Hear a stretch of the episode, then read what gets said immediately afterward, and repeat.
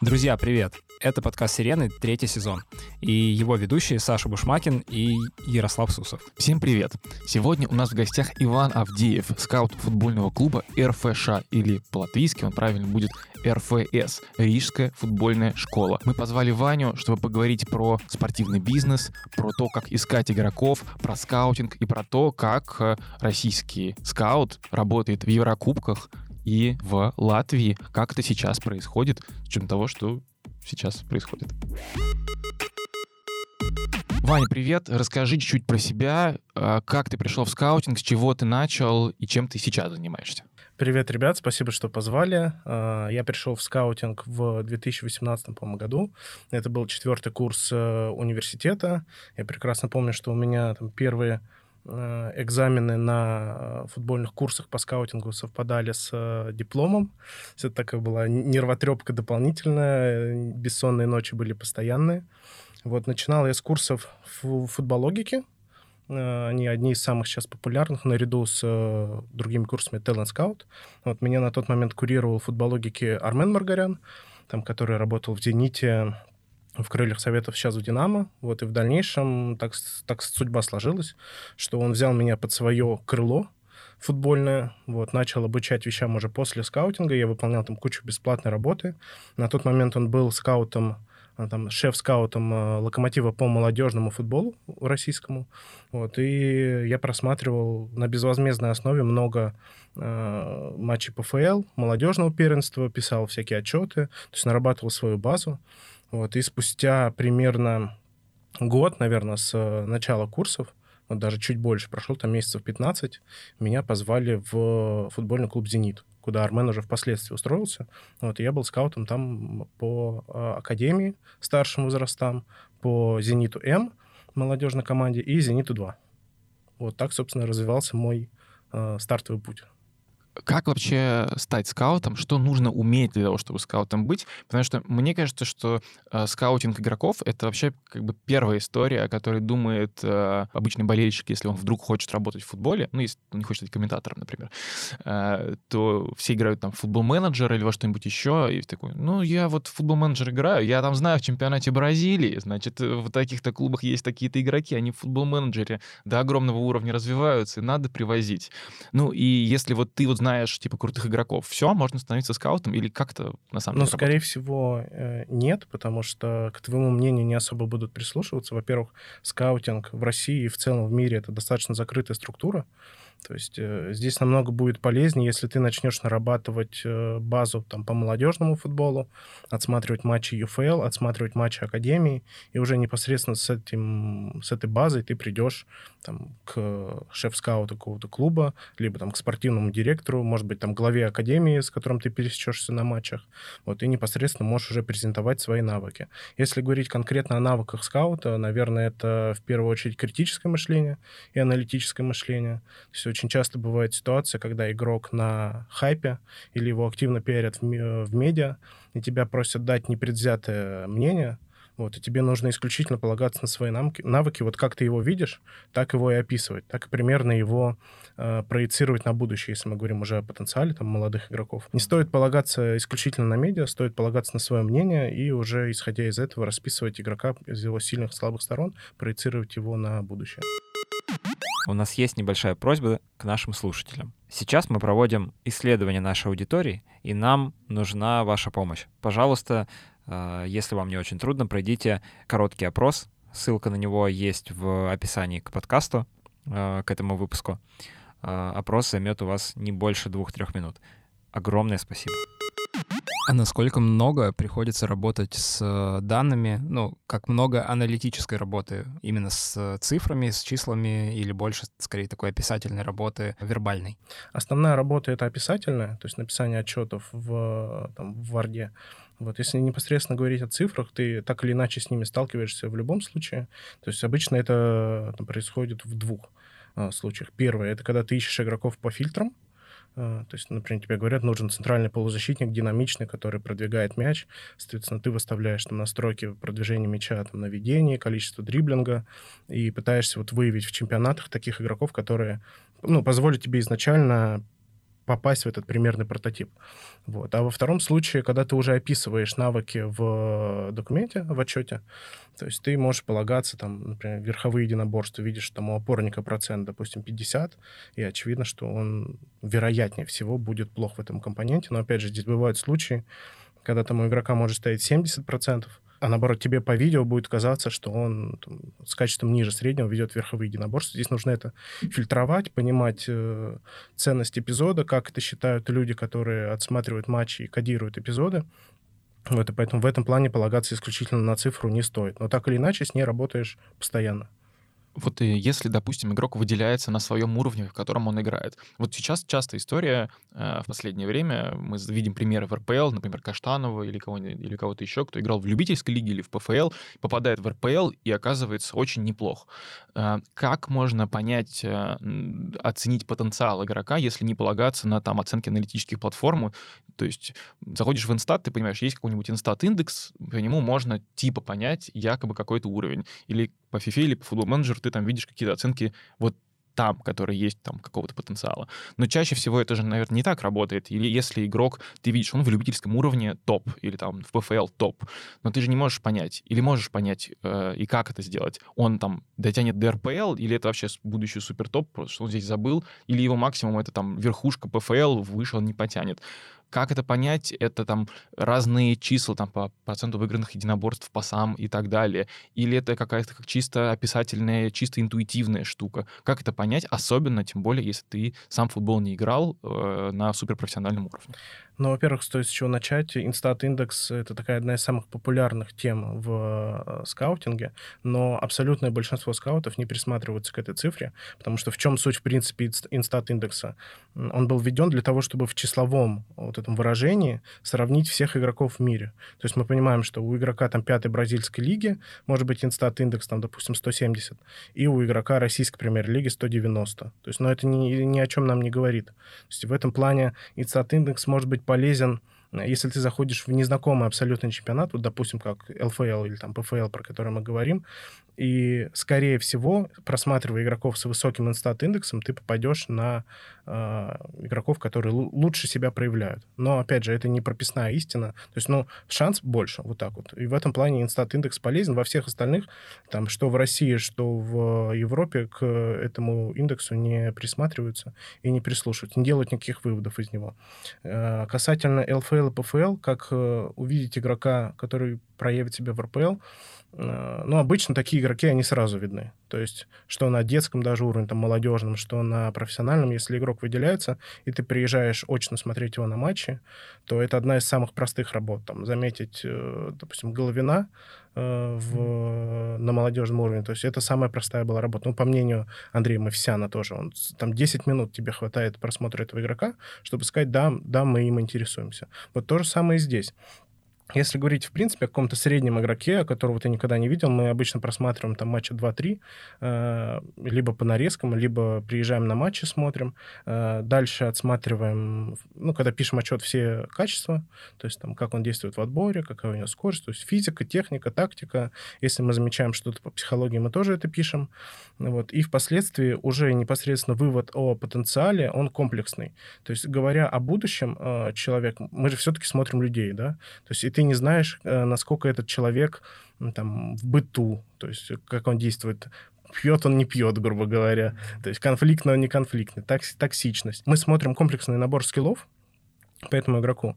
Э, смотрим, э, насколько его физически, например, качество коррелируется с там, с крутой техникой. То есть ты смотришь профайл игрока, вот так, грубо говоря. То есть, отлично, если у него есть так называемая вот пятерка, которую все ищут в скаутинге. Это когда ты э, качество игрока оцениваешь на высшем уровне, то есть за счет чего он выделяется.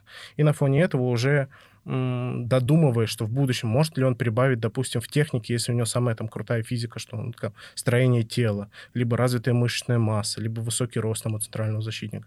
И ты начинаешь вот примерно понимать, что будет с ним через три года, если он будет развивать там тактику, технику. И на основе этого уже проецируешь игрока там на уровень премьер-лиги. Но это такая вещь больше индивидуальная. Здесь стоит говорить э, об игроке, которого там мы втроем, допустим, видим. Вот и тогда будет намного проще. Говорить о, об игроке в вакууме — это так, не, со, не совсем корректно. Все в любом случае ищут скорость. То есть это такое качество, которое будет ликвидно у тебя на э, всех уровнях. Можно вспомнить Мусу, можно вспомнить вот в контексте России еще Илью Самошникова, который прекрасно себя проявляет там в Рубине и перешел в там, на уровень премьер-лиги из ЛФЛ. По-моему, даже он играл на КФК, если не ошибаюсь, за приолит Реутов. Mm-hmm. То есть вот набор этого качества, уже скорость высокая, он тебе позволяет перейти на профессиональный уровень. А дальше у тебя все наслаивается. То есть ты работаешь с э, тренером, он там, допустим, улучшает тебе технику, улучшает качество отбора, больше тебя натаскивает по тактике, и ты постепенно растешь, растешь там с уровня ПФЛ, ФНЛ, с уровня ФНЛ в РПЛ, и так по накатанной доходишь вот до какого-то уровня своего максимума.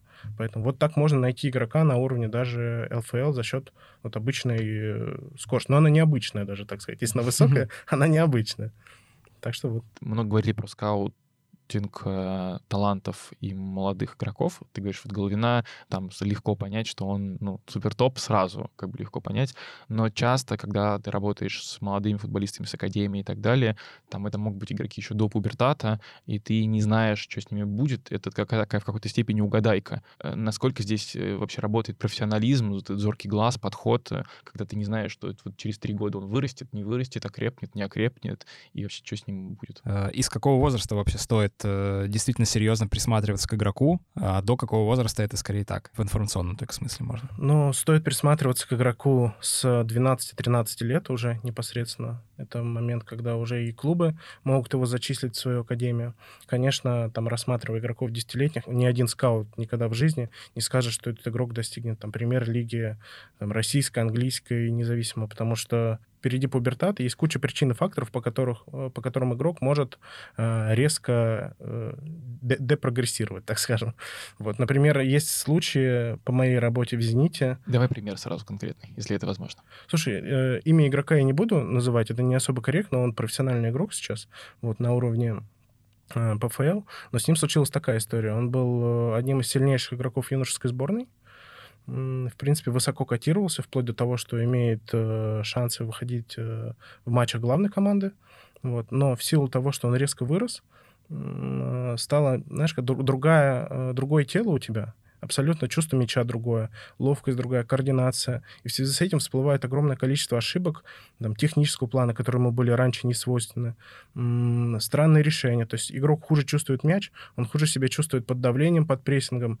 Естественно, его пытаются опускать там ниже и ниже, там с восьмерки на шестерку, шестерку на центрального защитника. И потом, если игрок не может с этим справиться, а это обычно 50 на 50. То есть у нас есть случай вот Кутицкого, э, который смог с этим справиться. Из «Динамо». Да, он сначала там на юношеском уровне очень сильно выделялся, потом стал играть вот хуже вследствие этого фактора, и потом опять вернулся вот на высшую там точку. Сейчас выходит за «Динамо». Вот. А есть игроки, которые с этим справиться не могут, и просматривая вот такого футболиста в 10 лет, ты, ну, эти факторы не сможешь э, там учитывать. Поэтому я чаще стараюсь смотреть игроков лет с 14, если это касается молодежного футбола, юношеского. Вот, потому что там уже можно делать какие-то выводы, исходя из физики, техники, тактики, и проецировать игрока там хотя бы на, э, на 3-4 года, там, как он перейдет в молодежную команду. То есть есть ли у него, в принципе, способности, чтобы заиграть там хотя бы в, в молодежной команде. Про молодежку «Зенит» хочу спросить. Ты в молодежке «Зенита» 2019 года работал. Что там делал, кого нашел? Расскажи чуть поподробнее про это. У меня было непосредственно месяца один-два испытательного срока до назначения в «Зенит». И я, например, делал отчеты на Кирилла Щетинина. Я не говорю, что мое мнение было финальным и решающим. Понятное дело, что он сильно выделялся на юношеском уровне. Но, например, вот он перешел в молодежную команду, и где я могу сказать, что вот есть процент моей работы, что мой отчет был представлен, там, не знаю, шеф-скауту или руководству, и сделка завершилась. А так, если еще рассматривать игроков, в Химках играет сейчас э, центральный полузащитник Владимир Хубулов, который в этот же период перешел в молодежную команду «Зенита». Вот, и, в принципе, наверное, первые имена, которые вспоминаются, они вот э, на поверхности лежат. Потому что прошло уже сколько, 4 года, сложно так вспоминать детально. Потом у тебя были крылья советов, э, ты пришел в команду, когда там был Павел Андреев, э, при этом поработал там недолго. Э, я так понимаю, ты оценивал там интересных игроков, и которые чертановские там были, и смотрел запас, резерв, что вообще с крыльями происходит, как раз когда они переходили из ФНЛ в РПЛ, возвращались. Расскажи, как это было? Ты как-то соприкасался с Павлом Андреевым или с его игроками и с чертановскими? Как это было? Непосредственно с Павлом Андреевым я не, не знаком лично. Вот. Э, я с ним, как ты говоришь, при, прикасался. Соприкасался. С, да, соприкасался с ним непосредственно через э, там, его мнение, через его давление на клуб. Вот. Э, если говорить конкретно, то мы, я пришел в период, когда у клуба было э, желание уйти от э, такого агентского скаутинга в сторону там, своего селекционного отдела, э, независимых скаутов, люди, которые могут э, оценивать игроков там, независимо. Вот, и проработала там 4 месяца, начиная, по-моему, с февраля или марта и заканчивая июнем. Вот, то есть мы полностью подготовили за этот период с отделом Э, аналитические записки по главной команде, то есть там на уровне 100, 100 страниц было написано, каждое качество игрока на позиции было оценено, все игроки на каждой позиции были сравнены между собой, определена их примерная рыночная стоимость, их ликвидность на уровне при переходе из ФНЛ в РПЛ, и дальше уже на основе этого документа мы выделили слабые позиции в клубе и начали работать по там, усилению команды. Э, важно сказать, что на тот момент у нас была история, что у клуба при переходе из ФНЛ в РПЛ, скорее всего, будет урезан бюджет. То есть мы работали в сжатых э, рамках зарплат и примерной трансферной компенсации за игрока. Некоторые игроки, которые были переведены в списках, они перешли в итоге в другие клубы премьер-лиги, так получилось. Это, например, Милсон который заиграл в Пари НН, сейчас играет в Турции. В крыльях играет из э, наших списков игроков, которых мы просматривали, Глен Билл. Он, вот как раз, он как раз сейчас в крыльях, э, насколько я понимаю. Да-да-да, он до сих пор в крыльях играет. Он, в принципе, пришел в период сразу после нас, потому что мы ушли до трансферного окна. Вот, и непосредственно как бы заключить эту сделку вот лично не получилось. Но игрок перешел. В любом случае, это некая оценка твоей работы, то, что ты уже в клубе был не зря. Вот, поэтому здесь только позитив от этой истории сохраняется. Я так понимаю, там э, вы оценивали в том числе и Зиньковского, и Сергеева, которые уже тогда были, если не ошибаюсь. Мы оценивали всех игроков, имеющихся в структуре крыльев, те, которые были в аренде, те, которые были в молодежной команде. Но, естественно, на них такие длительные Э, комплексные аналитические записки не писались на 100 страниц. То есть нам было самое важное подготовить главную команду к выходу к РПЛ, угу. понять, что можно сделать в краткие сроки, там, э, к августу месяцу, вот за полгода, какой мы хотим видеть команду, чтобы она была. Вот, поэтому здесь э, второй команде уделялось меньше времени объективно, вот, но самые главные активы, мы о них знали. А вот. Кто у тебя были самые главные активы уже тогда? Вот кого вы так считали тогда главными активами крыльев? Э, если говорить об игроках резерва, то мы тогда высоко оценивали Богдана Овсяникова, который начал проводить на тот момент, по-моему, первые матчи за крылья и очень уверенно их проводил. Конечно, если говорить об э, игроках уже старта, э, то это был Сергеев, безусловно, это был Зиньковский, высоко котировался Ежов, Солдатенков в силу того, что там позиция ликвидная для российского футбола такой он рослый э, центральный защитник. Вот, и, и Ломаев, естественно. И Ломаев. Ну вот, в принципе, вы почти со всеми, наверное, попали, наверное. Ну, это действительно сейчас главные активы, в том числе Зиньковский теперь для сборной России, один из важных активов вот и для Спартака. Многие из этих игроков, они объективно, конечно, выделялись по статистике. То есть нельзя сказать, что их никто не видел, нашли только вот скауты, провели эту оценку, это только наша работа. Понятное дело, что там есть игроки молодежных сборных, тот же Ломаев. Вот. Но когда ты попадаешь в игроков, независимо от того, там, э, очевидно этот э, игрок сильный или нет, то есть это всегда приносит тебе некое удовольствие. То есть ты понимаешь, что вот я иду правильным путем, что мои навыки, они компетентные, то, что ты профессионален, то, что ты компетентен, вот, и это приносит только максимальное удовольствие. Э, почему вы так долго, вот, почему так недолго в крыльях поработал, и как появился вариант с РФШ? На момент, по-моему, конца мая-июня резко пришло понимание там сверху, что клуб не хочет перестраиваться в итоге. То есть нас брали под перестановки. Э, за 4 месяца они решили их не делать. Вот, соответственно, работать в стол э, было неинтересно, и нас, в принципе, не хотели оставлять, потому что мы там были не нужны. У Крыльев до этого момента и не было селекционного отдела. Это был э, скаутинг на аутсорсе агентством. Вот, поэтому даже многие, в принципе, как и рассказывали внутри клуба, там, в бухгалтерии, они не понимали, зачем выделять деньги нужно на селекционный отдел. То есть такая история, э, ну, говорящая о многом, наверное, да, то, что люди не видят скаутов, в принципе, внутри клуба и не понимают, что это, ну, думают, что это инородное тело, как бы, в клубе. Вот. Э, вариант с РФШ появился у меня спустя месяца три после ухода из крыльев. То есть э, на тот момент как раз у РФШ ушел российский скаут Дмитрий Нечапаренко в Арис Лимассол. Клуб находился в поисках скаута. Вот. И благодаря Армену Маргаряну, то, что он хорошо общается вот, э, с Димой Нечапаренко, вот, у меня появился некий коннект со спортивным директором. Вот я переслал свое резюме, э, выполнил там ряд тестовых заданий. Там, если говорить конкретно, нужно было отсмотреть матчи 3-4, составить первое впечатление, примерно понять уровень э, на основе России. Э, исходя из этого, выделить там главные активы клуба. И уже впоследствии я написал, по-моему, около пяти отчетов перед назначением вот только чтобы там мои э, навыки оценили на уровне Латвии. Там были такие комплексные отчеты, где-то по 2-3 страницы. Вот спортивный директор остался доволен, э, Александр Усов. Э, вот, и наши мнения с ним совпадают, исходя из этих отчетов. Поэтому мы решили начать там долгосрочное сотрудничество, о котором мы изначально вот договорились. Слушай, а сколько ты, получается, уже работаешь в РФШ, и как вообще сейчас работать э, россиянам в Европе? В РФШ работаю чуть больше полутора лет.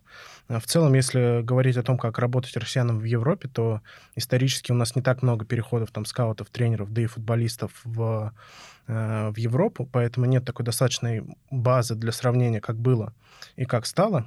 Но здесь, опять же, много таких настораживающих факторов у европейцев к россиянам. Мы там рассматриваемся как э, легионеры. Это раз, то есть должны быть лучше, чем э, там профессионалы, которые есть внутри страны. Во-вторых, э, скептически относятся европейцы к нашему чемпионату, больше по соотношению цена-качество, особенно когда узнают, какие зарплаты там у игроков там в российской премьер-лиге. То есть я говорю не только сейчас про э, Латвию, а больше вот про отношения там э, в целом Европы, включая там топ-5 лиги или топ-10 лиг.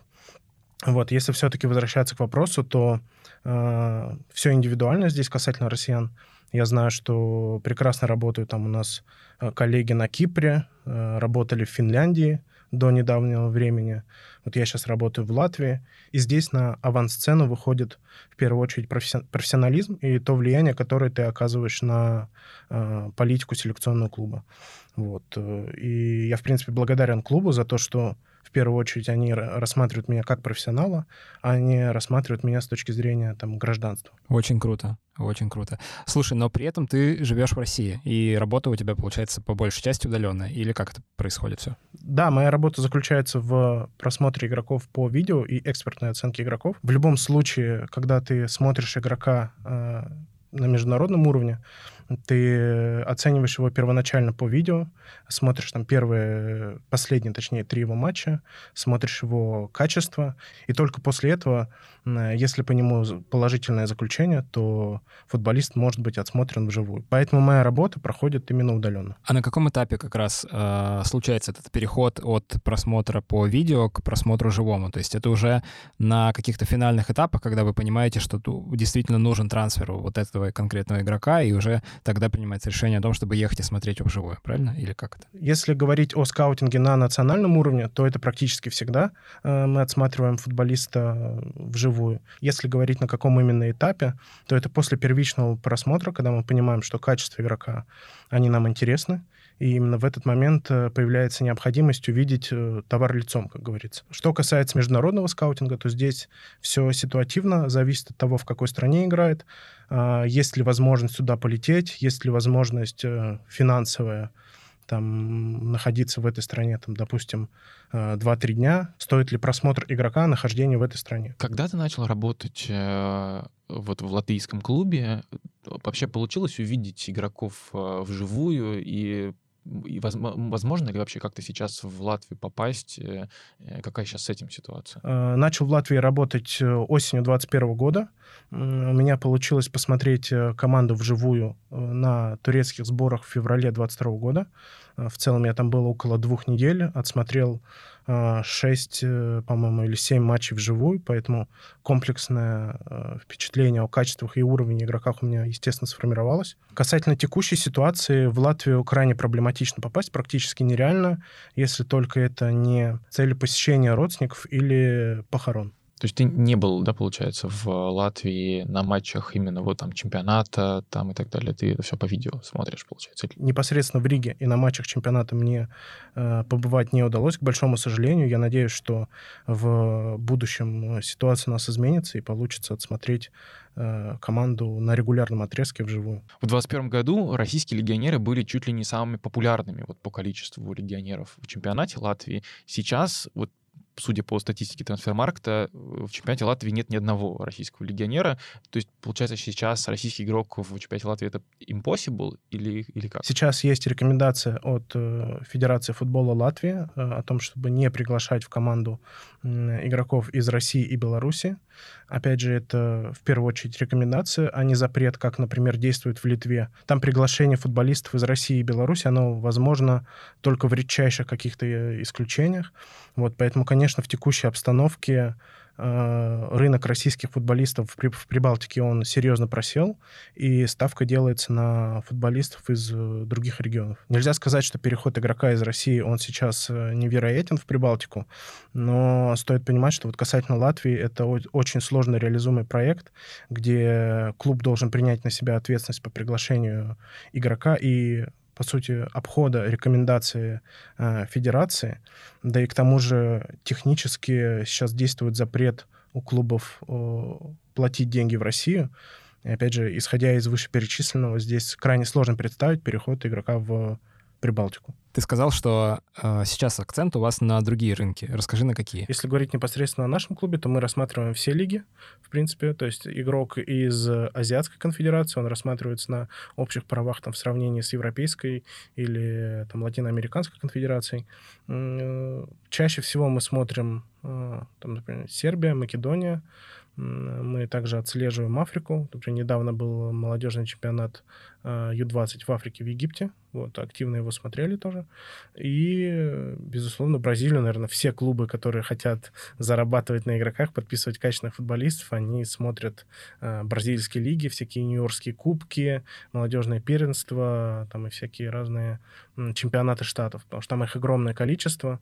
Вот это такая сложность э, страны, потому что у каждой лиги есть э, свой уровень сопротивления, вот, и очень сложно между ними там варьировать. Есть очень сильные лиги, есть лиги откровенно слабые. Давай пример объясним. Вот какие лиги, вот какие чемпионаты штатов, например, сильные, да не надо смотреть, а какие не очень сильные? Есть сильные, например, чемпионат штата Сан-Пауло, есть там Паранаэнсе, это такие основные... Э, чаще всего игроков предлагают оттуда. У нас, например, большая часть игроков — это из чемпионата штата Сан-Пауло. Вот. Естественно, когда хочется уже понимать, на каком уровне играет футболист, э, то мы смотрим там первые три лиги, там серия А, серия Б, серия С.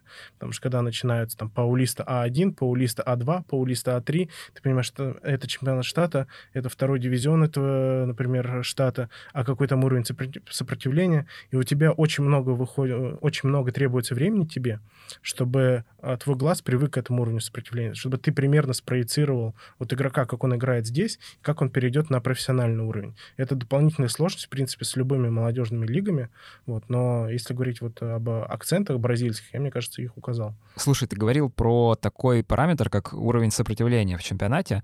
А расскажи про чемпионат Латвии. Какой он там в сравнении с э, другими чемпионатами? А, ну, здесь, наверное, сравнение лучше всего проводить с российскими чемпионатами. Если мы говорим о Латвии, то в первую очередь это лига неоднородная, где выделяется основной костяк э, сильных клубов, и дальше идут клубы заметно слабее. Так классически выделяют э, большую четверку в Латвии. Это Рига, наверное, клуб с огромными финансовыми возможностями э, по отношению к другим командам, и в целом можно, наверное, говорить, что это команда даже из э, другой лиги. Это основной наш конкурент. Потом идет э, наша команда, Рижская футбольная школа, э, Валмера и Лиепе. Вот все эти четыре команды, они абсолютно точно занимали бы лидирующие позиции в э, ФНЛ, и ситуативно могли бы оказывать сопротивление клубам из РПЛ. Понятно, что темп игры в РПЛ и уровень сопротивления, он там, гораздо выше, чем ФНЛ, и сходу перейти бы и оказывать сопротивление на дистанции клубам РПЛ было бы проблематично. Вот. А остальные команды, они уровня там низа ФНЛ и ПФЛ, а середина чемпионата Латвии и э, клубы аутсайдеры Латвии, их можно примерно котировать как низ э, ФНЛ и э, где-то середина ПФЛ. Расскажи про лимит легионеров в Латвии. Э, какой он и кто считается легионером? Есть ли там какие-то послабления для э, игроков из соседних стран, например? Или для Европы? Латвия – это государство-член Европейского Союза, однако преимущества нахождения в ЕС не полностью распространяются на заявку игроков. Например, в большинстве европейских чемпионатов футболист с паспортом государства-члена ЕС не будет считаться легионером, а в чемпионате Латвии иностранцами считаются все игроки без гражданства Латвии. Позитивный момент для нас – возможность подписания футболиста с гражданством ЕС с 16 лет, а не с 18. А, в заявке у нас действует лимит 15 игроков-иностранцев – а на поле обязательно должны находиться три латыша.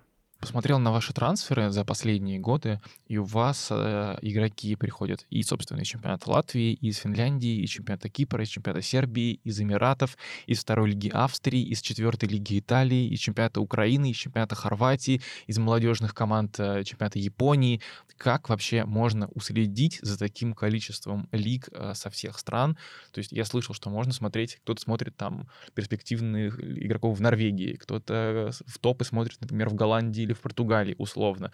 Но вам, получается, надо вообще за всем миром смотреть, и при этом и за первыми лигами, где-то за вторыми, где-то за молодежками, где-то вот за чемпионатом штата Сан-Паулу. Как можно все это охватить? И вообще сколько у вас человек в скаутском отделе, чтобы вы захватывали вот так много всего?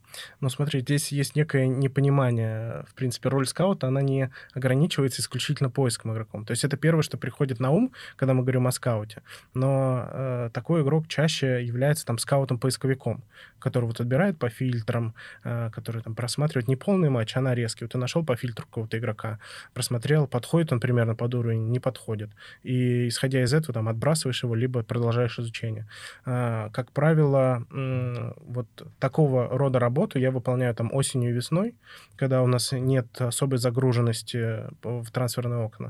То есть есть момент, чтобы найти там игрока в чемпионате Хорватии, в чемпионате там Кипра и так далее. Конечно, когда идет большое количество предложений от агентов летом и э, зимой, то мы концентрируемся на них. Здесь нет никакой проблемы в том, что тебе дают э, потенциально готовое решение. Важно, насколько ты его игрока сам непосредственно оцениваешь. То есть здесь, если э, оценка игрока происходит независимо, то нет никаких проблем. То есть агент выполняет такую информационную роль, э, дает тебе опцию, ты на нее соглашаешься либо нет, вот. И многие игроки, опять же, не все далеко, но там определенная часть игроков, она переходит в клуб именно так. Я хотел, знаешь, спросить больше про какого-то человека, какого-то игрока из какой-то необычной лиги, типа как вот, вот, вот как механика найти человека в нетипичной лиге для просмотра. Там Сербию понятно, наверное, там или Хорватию, что в принципе есть смысл отсматривать и просто следить фокусно за там тем, кто там есть, а вот за каким-нибудь э, футболистом из, я не знаю, из Японии, из Африки, из э,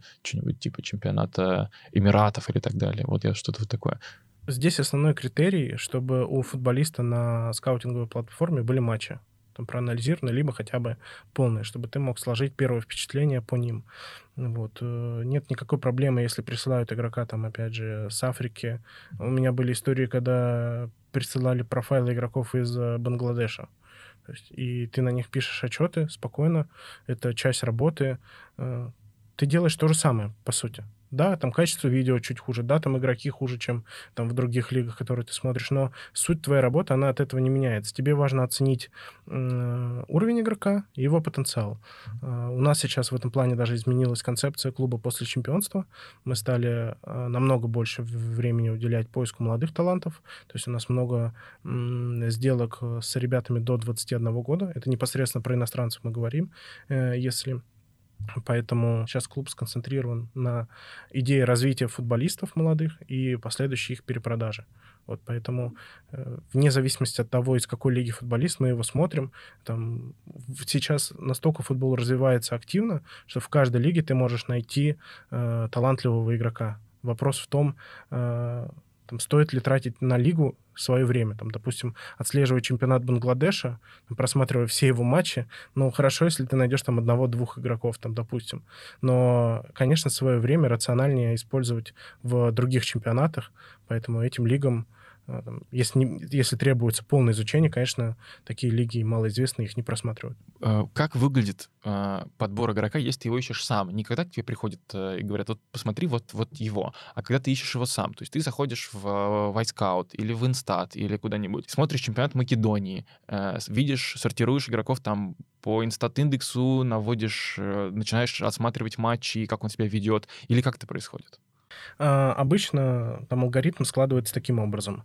А, первый, ты получаешь информацию из клуба, там от тренерского штаба, допустим, что требуется усиление а, позиции, например, они недовольны какими-то качествами игроков, там, вот если говорить, в принципе, о структуре команды, там нам не хватает того-то, там, допустим, движения мяча в центре поля.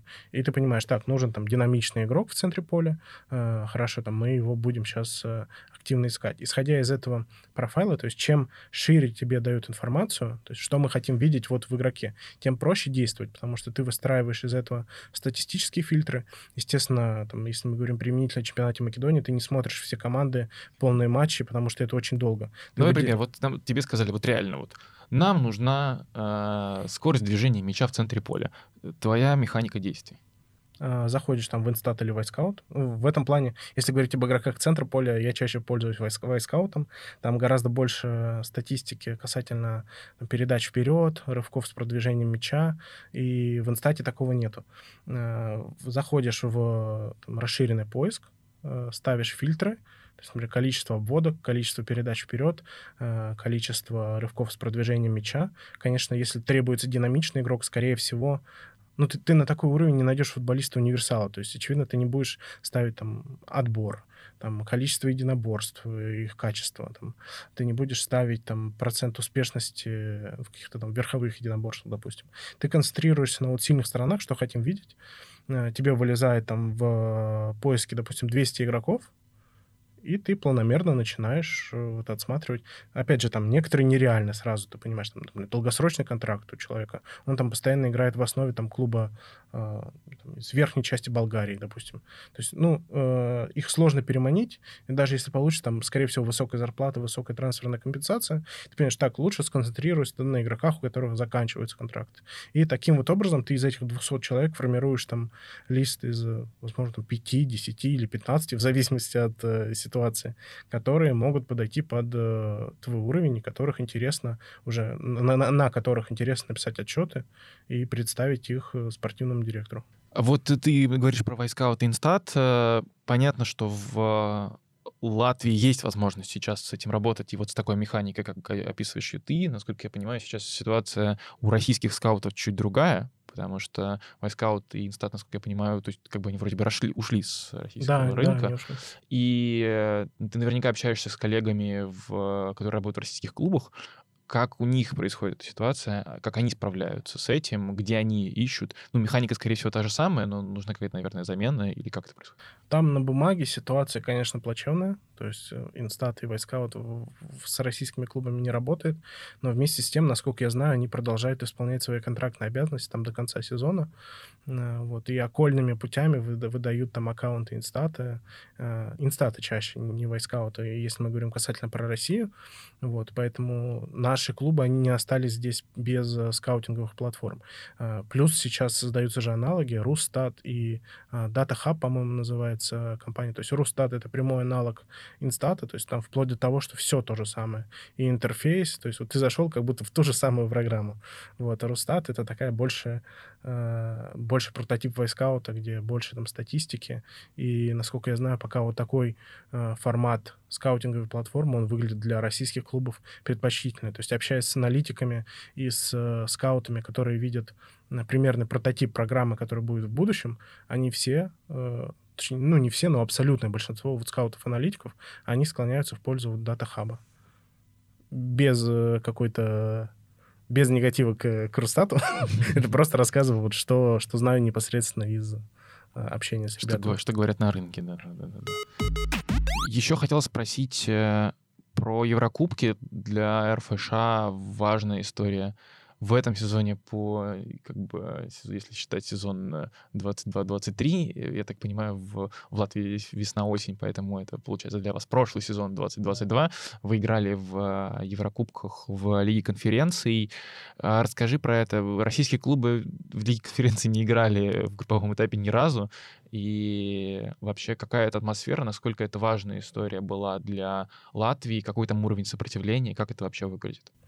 А, Да, это такая, это даже не важная история, это архиважная история для клуба и для нации в целом, потому что, м, по-моему, около 13 лет клуб из Латвии не участвовал в групповых стадиях, вот в осенней части Еврокубков. И когда мы вышли, это было ну, сродни национальному празднику эйфории. Э, Путь был тернистый к этому. Как, как чемпион страны, мы стали в 2021 году чемпионами, мы попали в жеребьевку по пути чемпионов, вот, попали в Лиге чемпионов в первом квалификационном этапе на ХИК. Э, Финский клуб, э, чемпион страны тоже. Э, С ним у нас абсолютно были матчи 50 на 50. То есть мы выиграли 2-1 э, дома, проиграли 0-1 в гостях и уступили по пенальти.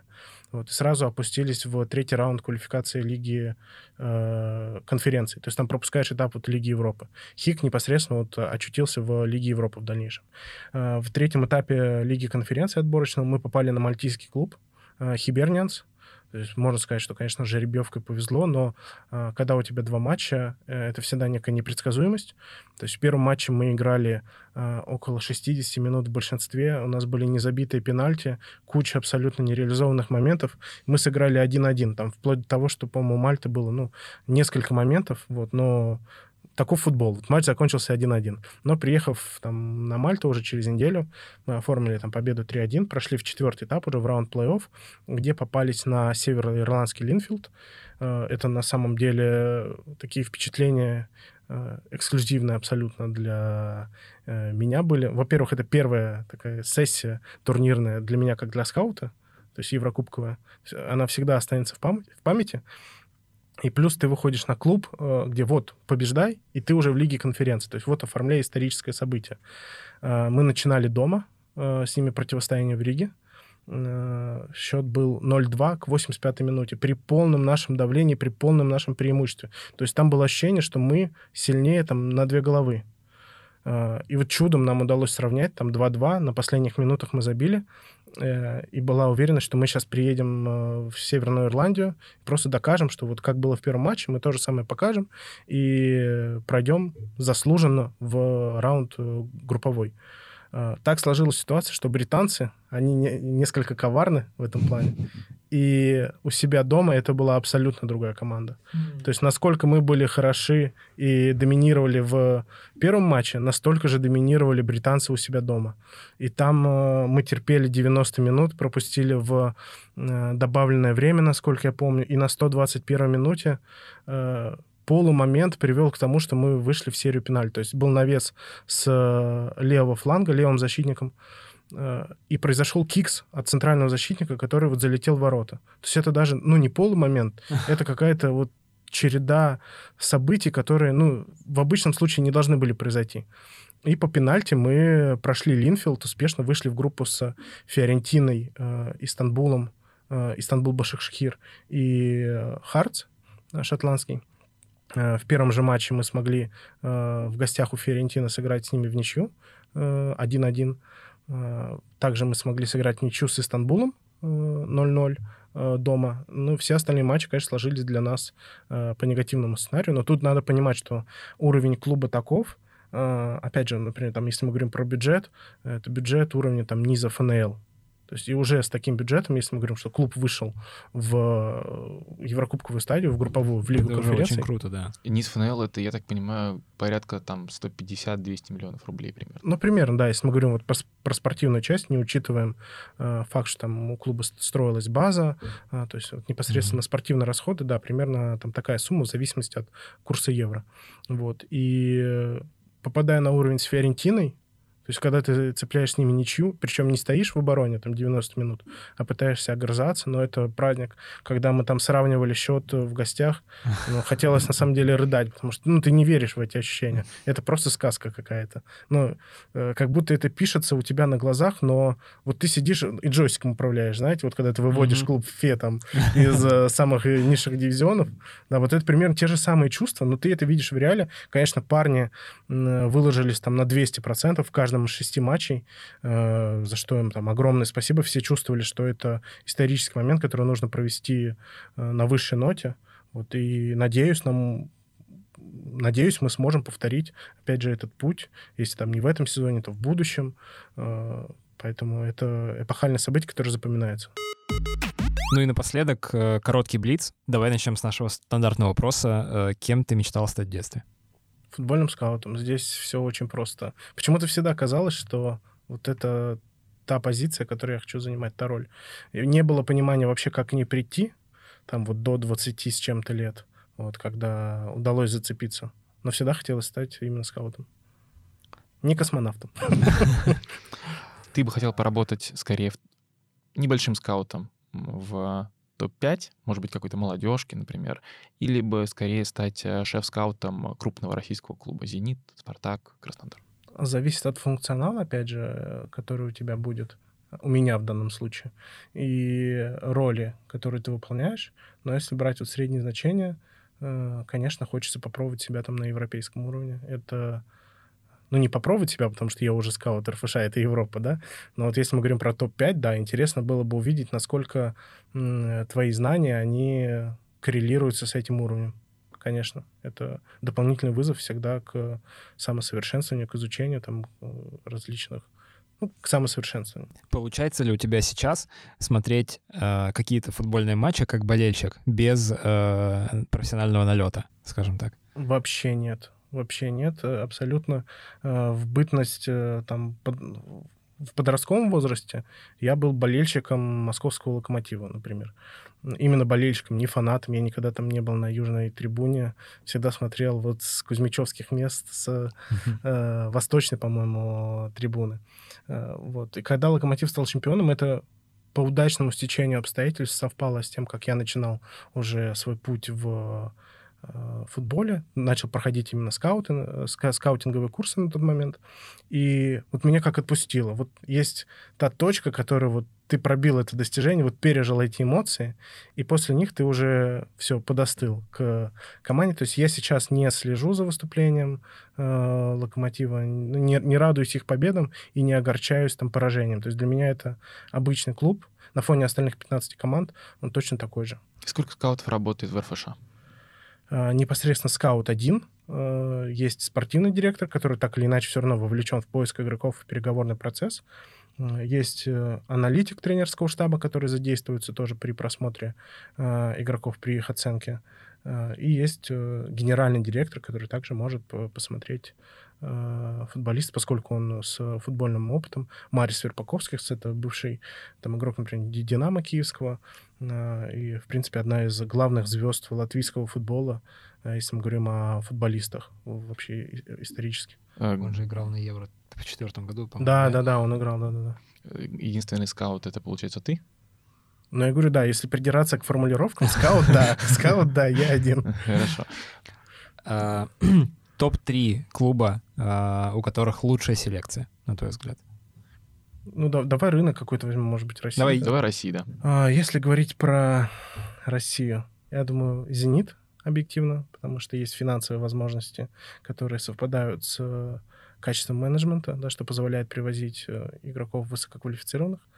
Э, есть... Э, мне нравится, как действует ЦСКА, особенно если мы говорим там про период недавний, вот не конкретно этого сезона, когда в сжатых финансовых условиях команда пыталась выжить максимальный результат. Вот, поэтому я бы их поставил там на символическое второе место. Если говорить о третьей команде, пускай это будет Краснодар. Вот, третье место — это Краснодар. Хорошо. Знаешь почему? Объясню. У тебя такая неподдельная э, эмоция. Э, мне нравится, что клуб частный, что выстраивается независимый селекционный отдел. Я знаю ребят, которые работают и в академии, и в э, главной команде знаю, насколько скрупулезно они подходили еще до, до Краснодара к изучению игроков, и это видно, там, например, тот же Спиртян, мы его очень хотели там взять в аренду в крылья советов, и ребята его там высоко оценивали еще по матчам э, стартом, по ФНЛ, э, то есть э, именно мнение э, скаута, как его там навык, мне кажется, в Краснодаре достаточно высокая. Ты много смотришь разных матчей, но не всегда э, РФШ просто может себе позволить некоторых игроков, но при этом потенциал ты видишь и ты понимаешь. Назови такую звезду, которая может быть, РФШ не может себе позволить, или просто пока вы от него отказались, или что-то такое, но кто будет звездой, а мы про него пока еще не знаем. Ярко выраженных звезд мы, конечно же, не смотрим, потому что крайне э, мал э, процент вероятности приглашения в чемпионат Латвии. Но вот из игроков, которых я недавно заметил, на э, Кубке африканских наций Ю-20 э, в составе Нигерии был игрок ротации, центральный нападающий э, Ахмед Абдуллахи, яркий силовой профайл, который уже находится в системе э, Гента в там, второй или в юношеской команде. Вот. И несмотря на то, что он там получает малое количество времени сейчас, мне кажется, это прям прототип э, основного нигерийского нападающего, который сейчас сверкает в чемпионате Бельгии. И э, я думаю, через пару лет у нас есть возможность лицезреть его в составе основной команды. А там уже все зависит от него. Надеюсь, увидим его в лучших чемпионатах Европы. Вань, спасибо. Кажется, получилось классно и интересно. Много что обсудили разного с разных точек зрения. И про скаутинг, и про Латвию, и много про что. Спасибо тебе большое. Вам спасибо большое. Надеюсь, слушателям тоже показалась наша беседа интересной и исчерпывающей в плане информации. Друзья, э, спасибо, что были с нами. Слушайте нас на всех подкаст-платформах. Подписывайтесь на телеграм-канал Сирены. Читайте sports.ru. Услышимся через пару недель. Пока-пока. Пока-пока.